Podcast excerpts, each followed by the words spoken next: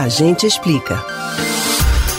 Se você nasceu até o início dos anos 90, deve se lembrar de um dos assuntos mais polêmicos daquela década: a criação da ovelha Dolly.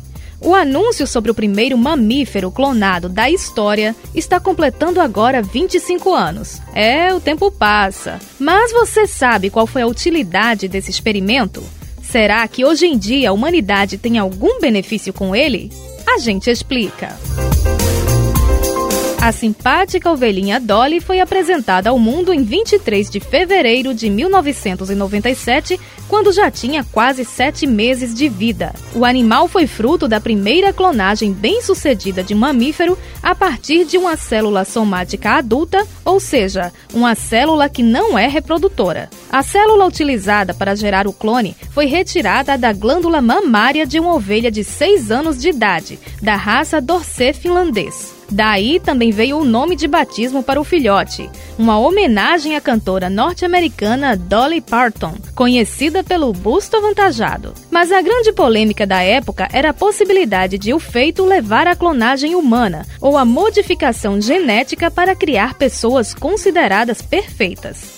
De fato, a partir da técnica usada para a geração de Dolly, diversos recursos foram desenvolvidos a favor da humanidade, mas não no sentido de criar ou copiar indivíduos. O método foi o da transferência nuclear, onde o núcleo da célula somática doadora, que leva a carga genética, é retirado e introduzido em um óvulo para gerar o embrião. Esse passo ajudou a levar à descoberta das células tronco pluripotentes induzidas, que são células adultas reprogramadas para poderem se transformar em qualquer tipo de célula dos diversos órgãos e tecidos. Atualmente, esses achados são usados em pesquisas biológicas sobre doenças como o câncer e também sobre envelhecimento prematuro. Outra grande conquista a partir da tecnologia que criou Dolly foi o desenvolvimento do coração geneticamente modificado, usado recentemente no primeiro transplante do órgão de porco para um humano. Hoje, o corpo empalhado de Dolly pode ser visitado no país onde ela nasceu. Exposta no Museu Nacional da Escócia, em Edimburgo, a peça é uma das grandes atrações do espaço.